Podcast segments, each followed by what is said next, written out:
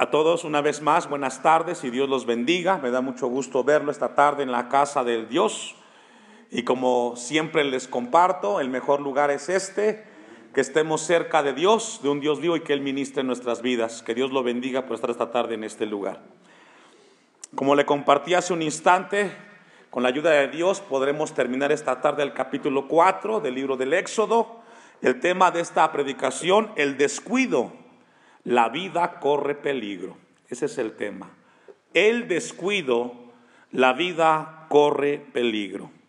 En este pasaje del capítulo 4 encontramos a Moisés ya listo para dirigirse a Egipto y presentarse frente a Faraón.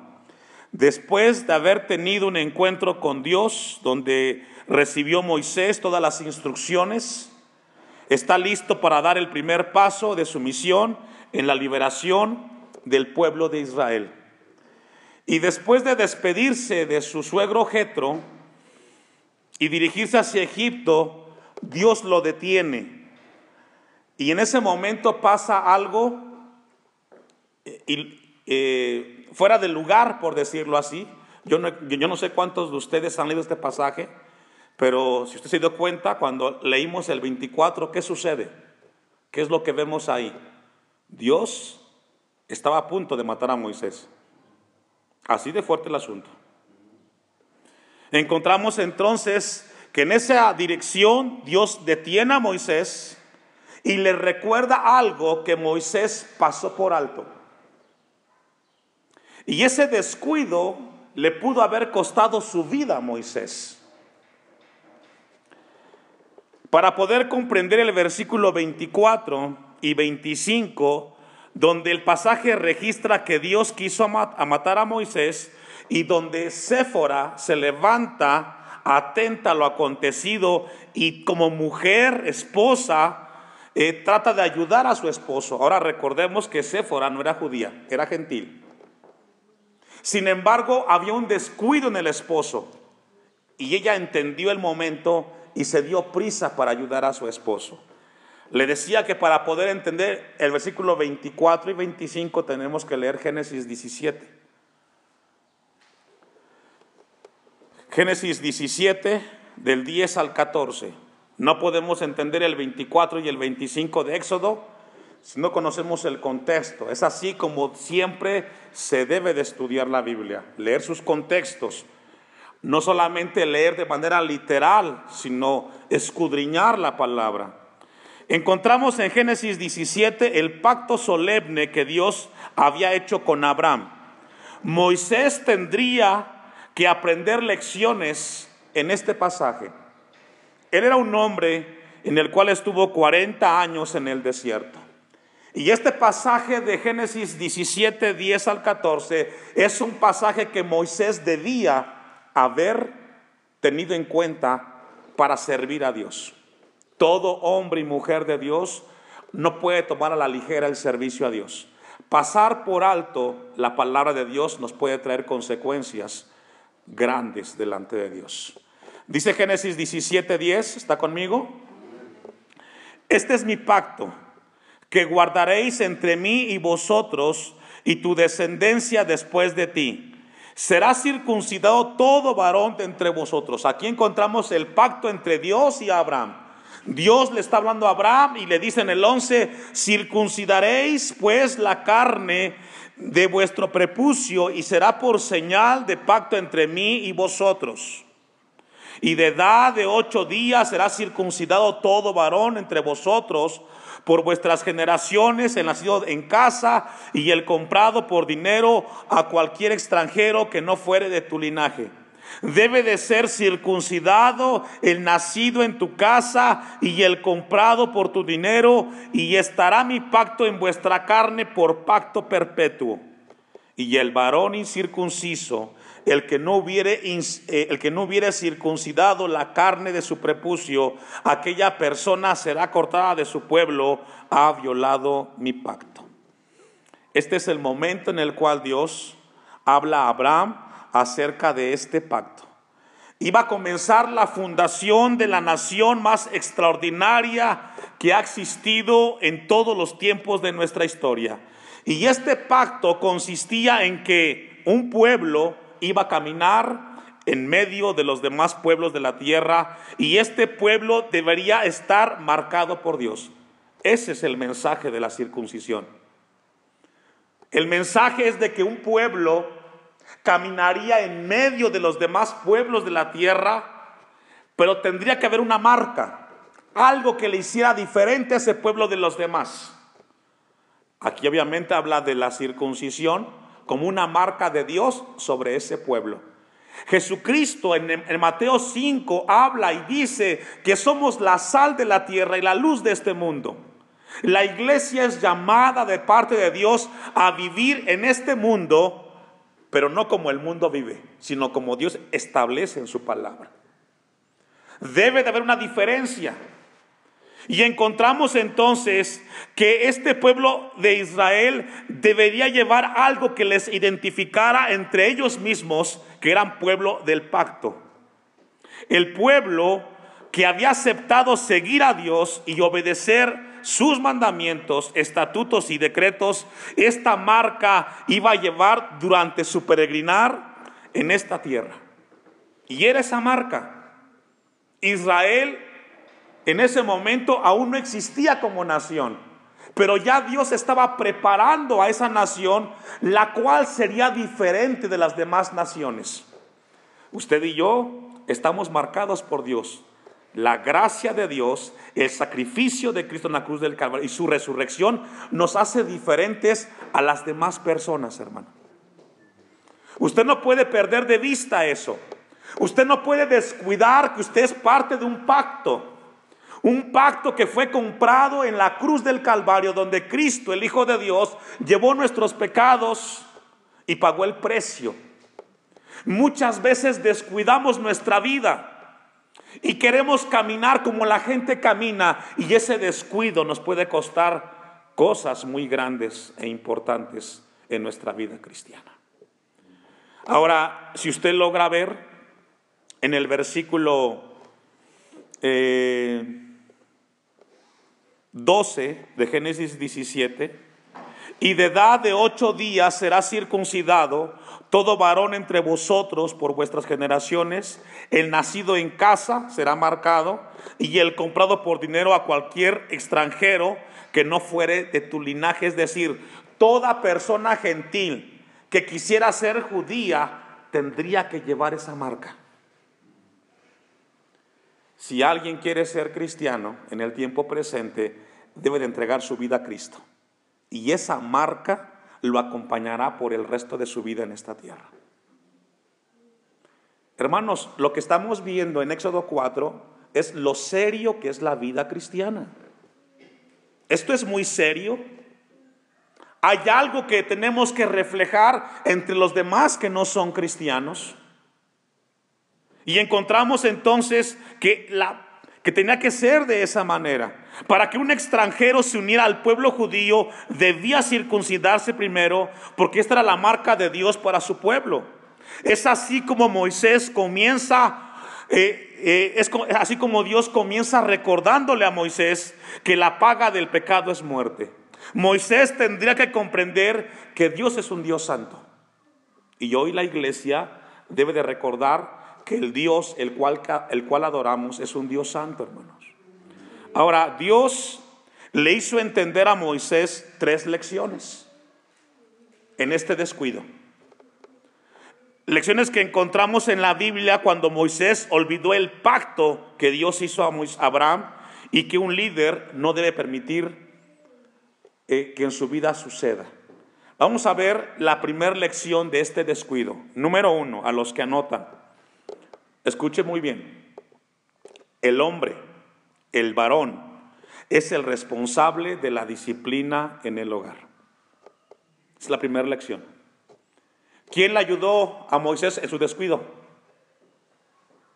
Según Génesis, este Éxodo 4, 23, 24 y 25, ¿quién?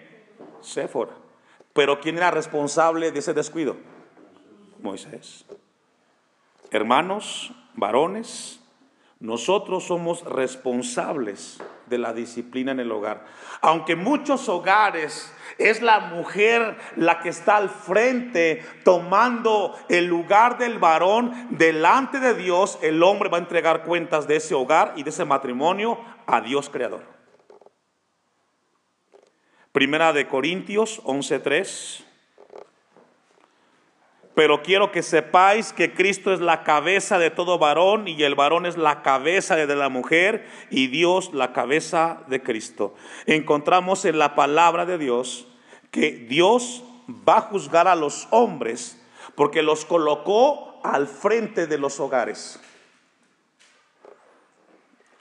Yo le comentaba a usted, hay muchos casos donde la mujer tiene que salir al frente a responder, a enfrentar las situaciones, pero el hombre es responsable, según el pasaje que hemos leído. El hombre es cabeza de la mujer, no en el tema autoritario, sino en el tema de disciplina y de orientación espiritual en el hogar. Ahí mismo, en 1 Corintios 11, versículo 9, 8 y 9 dice, porque el varón no procede de la mujer, sino la mujer del varón, y tampoco el varón fue creado por causa de la mujer, sino la mujer por causa del varón. Desde la perspectiva de Dios, el hombre es responsable, hermano. Esto es fuerte. Constantemente predicamos esto cuando cabe mencionar, y hoy cabe mencionar esto. El día que estemos delante de Dios, tendremos que entregar cuentas de la familia que Dios nos dio. Nosotros, los varones. Puedes descuidar Puedes hacerte el que no es tu lugar, pero eso no te exime de que un día vas a entregar cuentas delante de Dios. La segunda lección que encontramos en Éxodo 4:24 es la siguiente. Antes de servir a Dios, nuestra casa debe de estar en orden. Antes de servir a Dios, nuestra casa debe de estar en orden. Debemos de ser fieles a las responsabilidades que Dios nos ha encomendado en nuestro hogar propio. No podemos ser lámpara de la calle y oscuridad de la casa, hermanos. Es decir, la primera tarea que tenemos como cristianos es en nuestro hogar. Ahí. El primer eh, lugar donde uno pastorea es en la familia. Yo constantemente le he compartido esto a, la iglesia, eh, esto a la iglesia. Mi esposa y mi hija esperan que yo viva lo que predico. Ella sabe muy bien lo cuando yo me descuido. Pero ella espera que yo viva lo que estoy predicando. Soy frágil y me puedo equivocar. Y usted como varón espera a su esposa y sus hijos que ustedes vivan lo que escuchan aquí en la congregación. Y esto es muy importante. Primera de Timoteo 3, 4 y 5.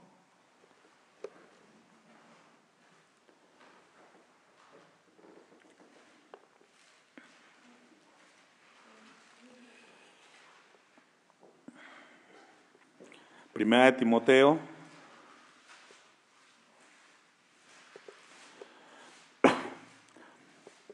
¿Usted me alcanza? Primera de Timoteo 3, 4 y 5 que gobierne bien su casa, que tenga a sus hijos en sujeción con toda honestidad. Pues el que no sabe gobernar su propia casa, ¿cómo cuidará de la iglesia de Dios? Aquí está hablando del anciano, que tiene la bendición de servir en la, en la iglesia. Comienza con la casa. Ahora, ¿qué significa que gobierne bien? ¿Qué significa eso? Significa que el hogar debe de estar dirigido por el varón que teme a Dios. Eso es muy importante. El varón debe de ponerse frente al hogar y decirle, a ver hijos, en la casa vamos a vivir de esta manera. Y se tiene que obedecer esa línea. Porque el hombre está sujetado a Dios, a Cristo. Tenemos que entonces entender que dirigir el hogar tiene que ser una grandísima responsabilidad. Donde van los hijos recae sobre nosotros. Nos puede ayudar la esposa y que Dios bendiga a las hermanas. Pero somos nosotros los varones a entender esa parte delante de Dios. Tercer lección que encontramos en ese descuido de Moisés, Dios usará personas muy cerca de nosotros para mostrarnos las áreas en las que estamos fallando. Una vez más, la tercera lección, Dios usará personas muy cerca de nosotros para mostrarnos las áreas en las que estamos fallando. En el tiempo que tenemos de vida, los hermanos saben que todos nos equivocamos, ¿cierto? Y yo le pregunto al hermano, ¿quién es la persona más cerca de usted? La respuesta, ¿quién es? La esposa. La esposa es la persona más cerca de ti, varón. Y esa persona Dios la colocó para ayudarte, que para que veas cuando te estás equivocando. Y cuando te dice algo tu esposa es porque Dios a través de ella te va a ministrar. Esto es muy importante, hermanos. Todos tenemos puntos ciegos. Todos saben que tenemos errores menos nosotros. Y la que nos ayuda a ver nuestras faltas son nuestras esposas. Y Dios la colocó al lado de usted, así como colocó a Séfora al lado de Moisés cuando se descuidó, fue la que tomó la iniciativa. Muchos de nosotros estamos eh, sirviendo a Dios porque hay una esposa que nos está apoyando constantemente cuando nos descuidamos. Salmos capítulo 19, versículo 12. En el caso de Moisés, fue su esposa Séfora la que reaccionó y circuncidó a Gerson. Y esto nos habla que todos somos vulnerables. Esto nos debe de llevar a los hombres a ser humildes para reconocer que necesitamos profundamente el consejo de nuestras esposas mientras estamos en esta tierra. Salmo 19, 12, ¿ya lo tiene? Mire lo que dice.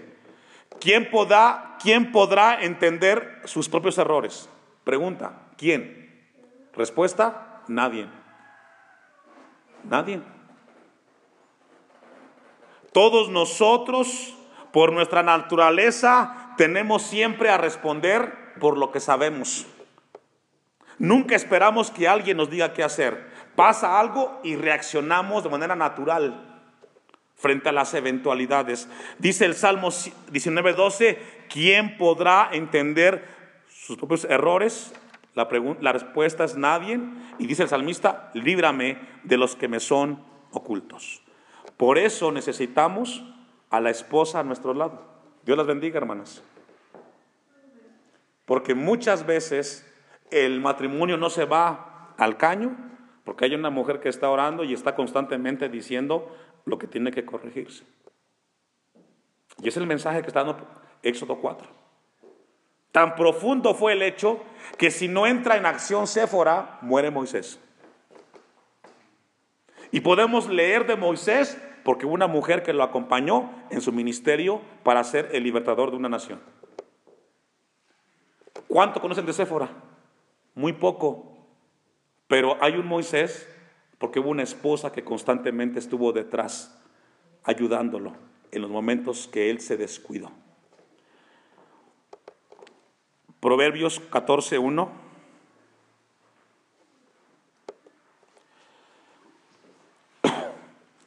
Proverbios 14.1. Ahora aquí también encontramos un equilibrio. Eh, no todas las esposas son sabias. ¿cierto? No todas las esposas son sabias. Deseamos que las esposas que temen a Dios sean sabias, pero en el grueso de los matrimonios no todas las esposas son sabias. Y dice Proverbios 14:1, la mujer sabia edifica su casa. ¿Quién es la mujer sabia? La que tiene temor de Dios la que considera la voluntad de Dios, su palabra, en las decisiones. Es una mujer sabia y a ellas hay que escuchar las varones. Si la tiene, déle a Dios gracias. Pero está la contraparte, la que no es sabia, dice el versículo 1, más la necia con sus manos, ¿qué hace hermanos? Entonces encontramos que también no hay mujeres esposas sabias, las cuales lejos de ayudar al esposo, destruyen el matrimonio. Yo a Dios Casi nunca o, nunca lo he dicho esto, pero yo le doy gracias a Dios por la esposa que Dios me dio. Me ha ayudado mucho en el ministerio, porque es muy importante, hermanos. La esposa es el clavo o la clave para que caminemos en esta tierra sirviendo a Dios. Entonces, ahora, ¿cómo saber en qué momento sí y en qué momento no escuchamos a la esposa o cómo sabemos si es sabia o no es sabia? Cuando ella violenta la palabra de Dios, entonces hasta ahí dejamos el consejo. Si ella está violentando la palabra de Dios con sus decisiones, hasta ahí se deja el consejo, hermano. Pero si el consejo o la exhortación de la hermana va de acuerdo a la palabra, aunque no te guste, guarda silencio. Escucha y ponlo en práctica, porque es por tu bien. Amén. Bien, vamos a regresar al pasaje para ver la segunda parte de este momento. Ahora, después de pasar las lecciones que enfrentó Moisés cuando Dios estuvo a punto de desaparecerlo del mapa, encontramos algunas lecciones de la vida cristiana. Lecciones de la vida cristiana. Y la primera lección que encontramos de parte de Dios es que Dios trabaja siempre en ambos lados. Así colóquele. Primer lección de la vida cristiana, Dios trabaja de ambos lados. Encontramos en el pasaje que hemos leído de Éxodo 4, dice el versículo 27, y Jehová dijo a Aarón, ve a recibir a Moisés al desierto. ¿Sí logra ver? Por un lado, trabajó Dios por 40 años con quién? Con Moisés. Pero también trabajó con quién? Con Aarón. Es decir, si Dios te dice a ti algo que tienes que hacer, también tiene que hablarle a tu esposo o a tu esposa. Y esto, hermanos, es muy importante. En el caso de los jóvenes, cuando se van a casar, si ese matrimonio está en la voluntad de Dios, va a hablarle al joven y a la jovencita. Solamente le habla a él, que es la mujer para él, pero esa jovencita no camina en la voluntad de Dios, mucho menos viene al templo, entonces no es la voluntad de Dios. Porque cuando Dios quiere que trabajemos y sirvamos a Él, nos habla a los dos. Siempre Dios trabaja de los dos lados. Porque le habló a Aarón. Y Aarón salió de Egipto y dice que fue a un lugar importante, fue al monte de Dios. Vamos a ver algunos ejemplos para entender un poco más esta lección de la vida cristiana. Génesis 24, 14. Génesis 24, 14. El encuentro entre Moisés y Aarón muestra que Dios trabajó tanto en Moisés como en Aarón. Cuando Dios le habla a una persona que vive en su palabra, le hablará a la otra persona de igual manera.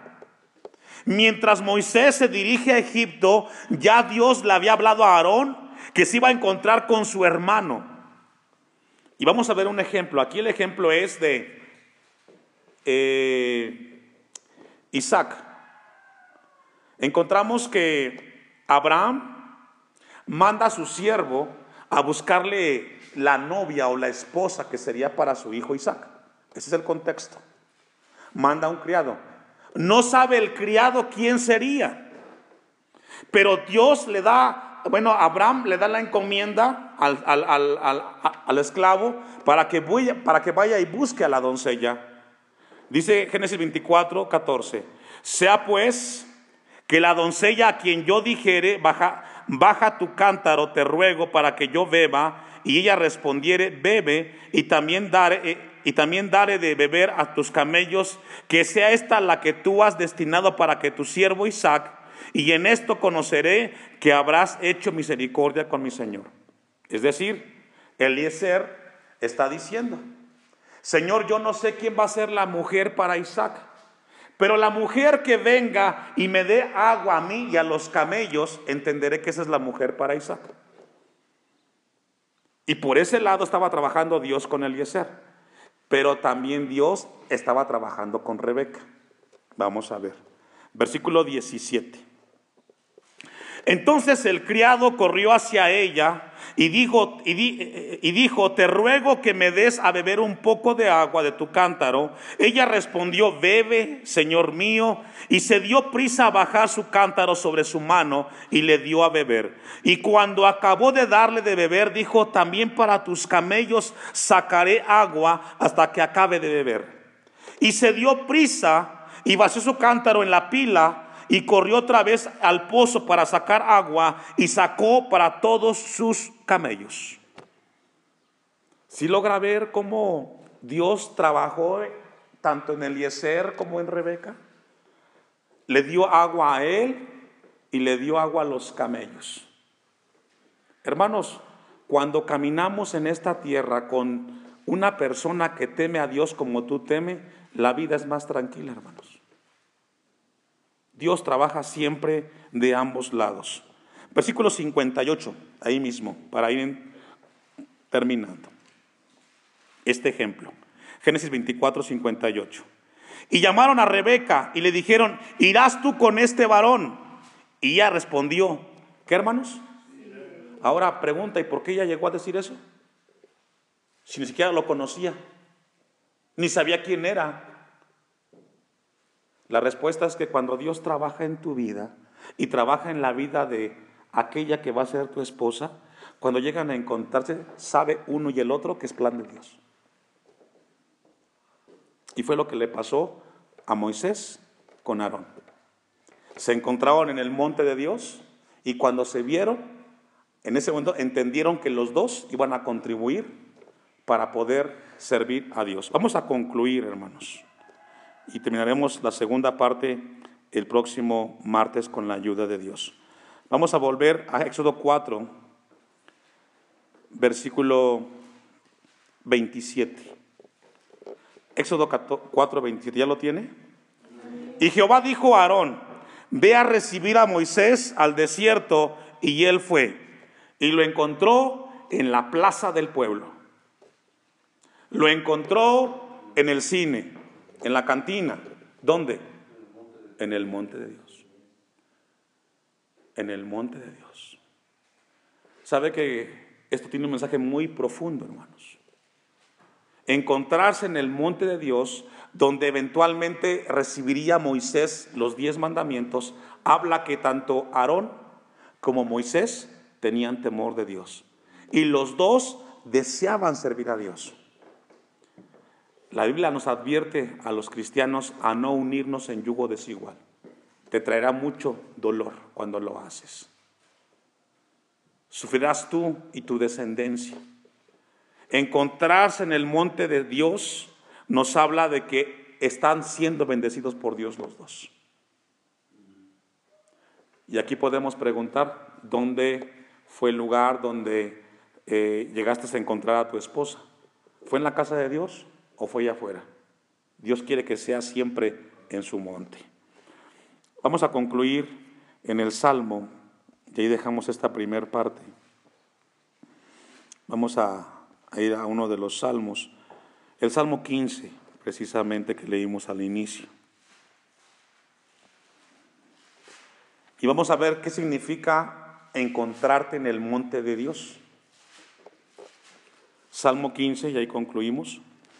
¿Qué significa encontrarte en el monte de Dios? Aquí el salmista dice, Jehová, ¿quién habitará en tu tabernáculo? ¿Quién morará en tu monte santo? Y a partir del versículo 2 hasta el 6, hasta el 5, perdón, encontramos las características de personas que se encuentran en el monte de Dios. Número uno, el que anda en qué? En integridad. Si tú vas al monte de Dios, tienes que ir con una vida de integridad. Si va contigo tu esposa, irá con una vida de integridad. Aarón y Moisés entendían que servir a Dios era con un corazón íntegro. Segunda característica, y que hace justicia. Es decir, antes de que tú hagas algo, esperas de que sea Dios el que toma acción. Número tres, y habla verdad en su corazón. Alguien que se va y se encuentra en el monte de Dios es aquella persona que aprende que la verdad debe de ser algo importante en tu vida. Número cuatro, el que no calumnia con su lengua. Hermanos, estar en el monte de Dios representa reconocer que Dios es santo. Y si usted vaya y lo acompaña a su esposa, tenga la tranquilidad de que así como tiene temor de Dios, lo tiene su esposa. El asunto es cuando ella no camina con usted en ese mismo lugar. Vamos a dejarlo ahí y si Dios quiere concluiremos el próximo martes con la ayuda de Dios.